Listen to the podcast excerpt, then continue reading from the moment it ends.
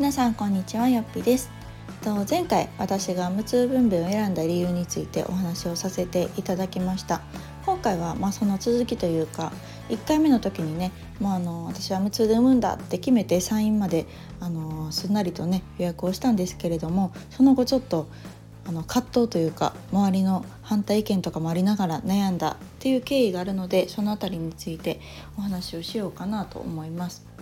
えっと、皆さんどうですかね？無痛分娩ってどういう印象なんでしょうか？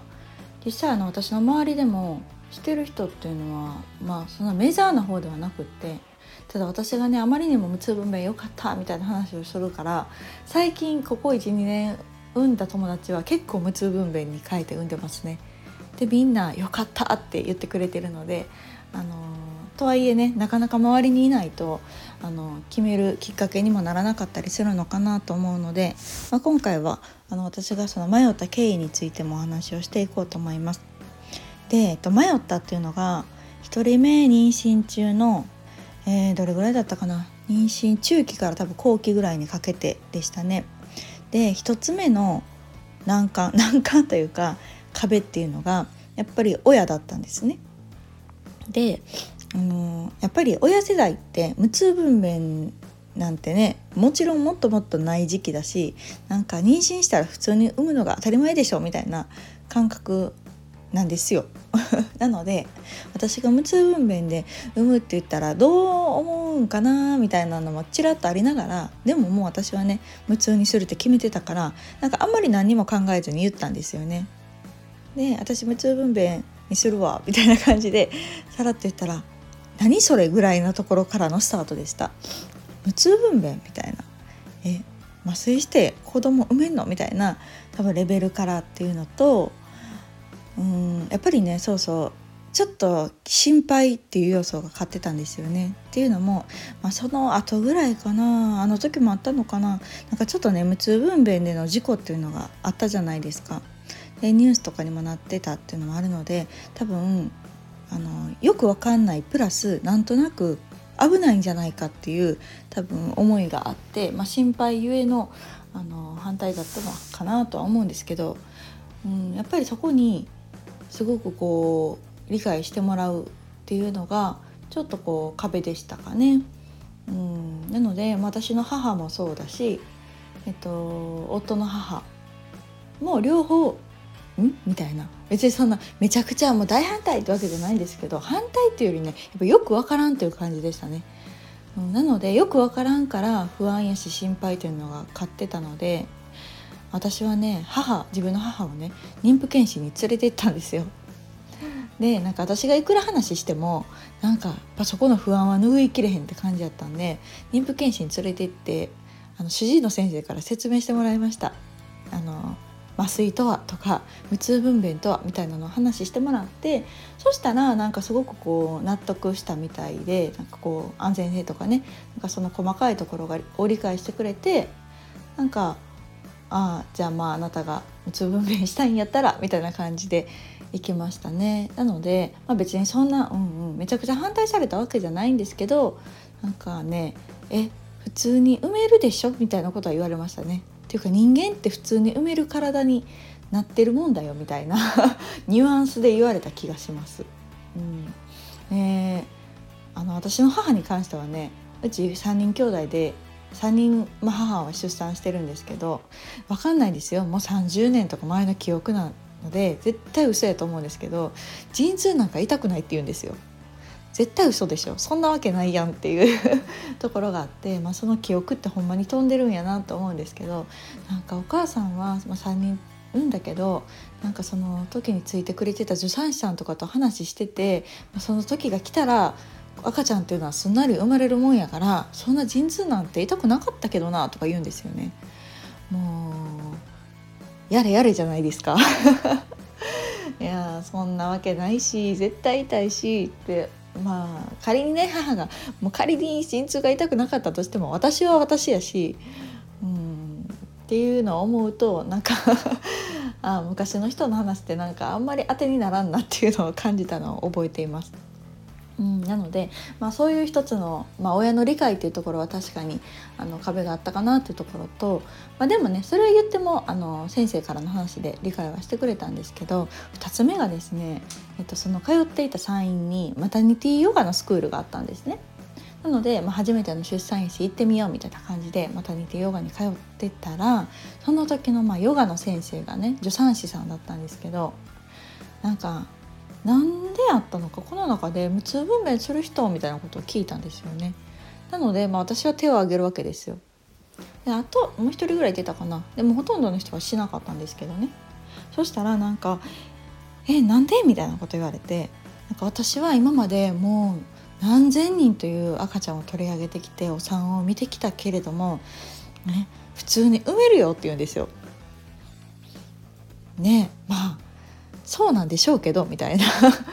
うん、そうなんでしょうけど今言うみたいな。っていうところとあと、まあ、助産師さんの言葉っていうのもあってなんかちょっと揺らいだんですよね。なんか別に麻酔線でも普通に埋めるって言われてしまうと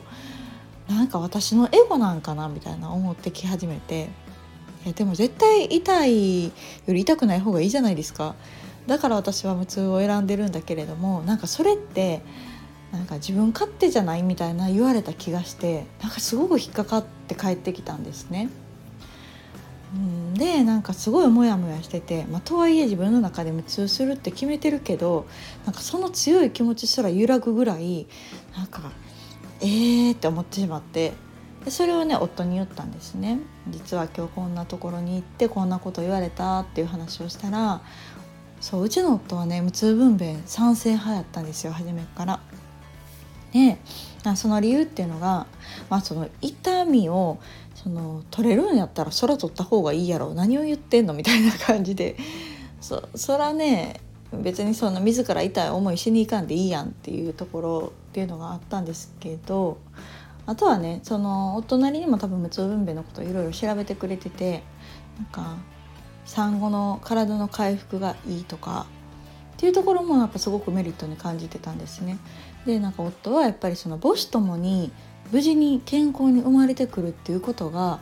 一番の目的であってなんか出産方法なんてどうでもよくないみたいな、まあ、もっと言うと、まあ、その普通分娩っていういわゆる経腟分娩もそうだしあと帝王切開にしてもそうだし、まあ、無痛分娩もそのうちの一つでなんか別に産み方というか出産の手段なんて何でも別によくってなんか無事に生まれてきたらいいんじゃないのみたいな感じであっけらかんと言われたんですね。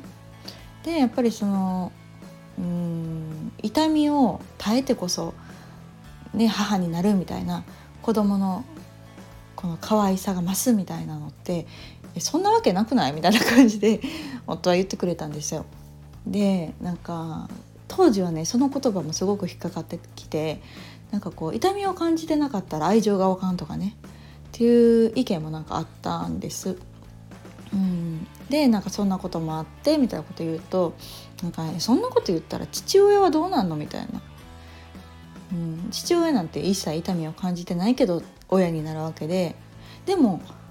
きっと我が子は可愛いやろうしみんなそうなってるでしょって。やったらその理屈っておかしくない？みたいなことを言ってくれたのがなんかすごくこうハッとして気づきになったんですよね。なんかもう確かにそうやなと思って。もちろんその普通分娩普通、うん、いわゆる麻酔を使わずに産むことがなんだろうな。うん。私はうん。なんだろう。そうだな。言葉が難しいんですけど。そう、まあ、一般的になんかこう無痛分娩って危険リスクがあるみたいになんか言われがちじゃないですか。でもそうそう私も思うのがそのいわゆる経腟分娩でも危険性っていうのはあるんじゃないかと思ってて。その麻酔を使わない分娩ね。で一般的に多分一番安全って言われてるのって、まあ、帝王切開だったりするじゃないですか。でもその帝王切開にももちろんリスクはあるし普通分娩にもリスクはあるし無痛分娩にもリスクはあるし多分どれもねメリットデメリットはあるしリスクはつけものだと思うんですよね。リスクの種類が多分違うだけで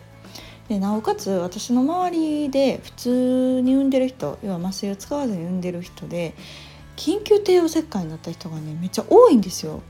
なぜか何なんやろ。もちろん普通に埋めてる人もたくさんいますよ。でもなんか立て続けになんかこう普通に産もうと思ったけどやっぱりこう陣痛がすごい長時間かかって赤ちゃんの心拍が下がったから帝王切開になったとかあとお母さんのねもう母体が持たないっていうので帝王切開になったとかあともギリギリにその赤ちゃんが回りきらなかったとかへその緒が巻いてたとか本当にいろんな理由で緊急帝王切開になったっていう人がなんかたくさんいたのでなんかそこへの何て言うんだろうな普通分娩への安全性痛いだけで安全なのよ一番みたいなその考え方に私は疑問があったんですね。うん、であればもしかしたらその無痛分娩でも最終的に帝王切開になるかもしれないしそんなことは分からない。誰にもね分からないけどでもできるんだったらやっぱした方がいいんじゃないかな。って思ったんですよ。痛みを少しでも減らせるんであれば万々歳だと思ったのでなんかその夫の言葉もあってあとはその自分の中でのこう合点がいったというところがあって最終的には無痛分娩をすることに決めました。うん、やっぱり産むのは自分なんでねあのいくら親とか、うん、自分の夫が反対してたとしてもその陣痛の痛みって変わってくれるもんじゃないじゃないですか。なのであのちょっと興味本位でね陣痛体験してみたいなみたいな気持ちもなきにしもあらずやったんですよ。どんなもんなんやろみたいな。うん、っていうのはあったけどあでも正確に言うとね私半分体験したんですよね。そうまた詳しくはちょっと今度またお話ししますけど1人目の時は半分まともに陣痛体験して後半から麻酔入れてもらったので、あの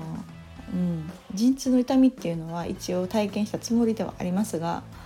私はやっぱり麻酔してよかったって思いますね。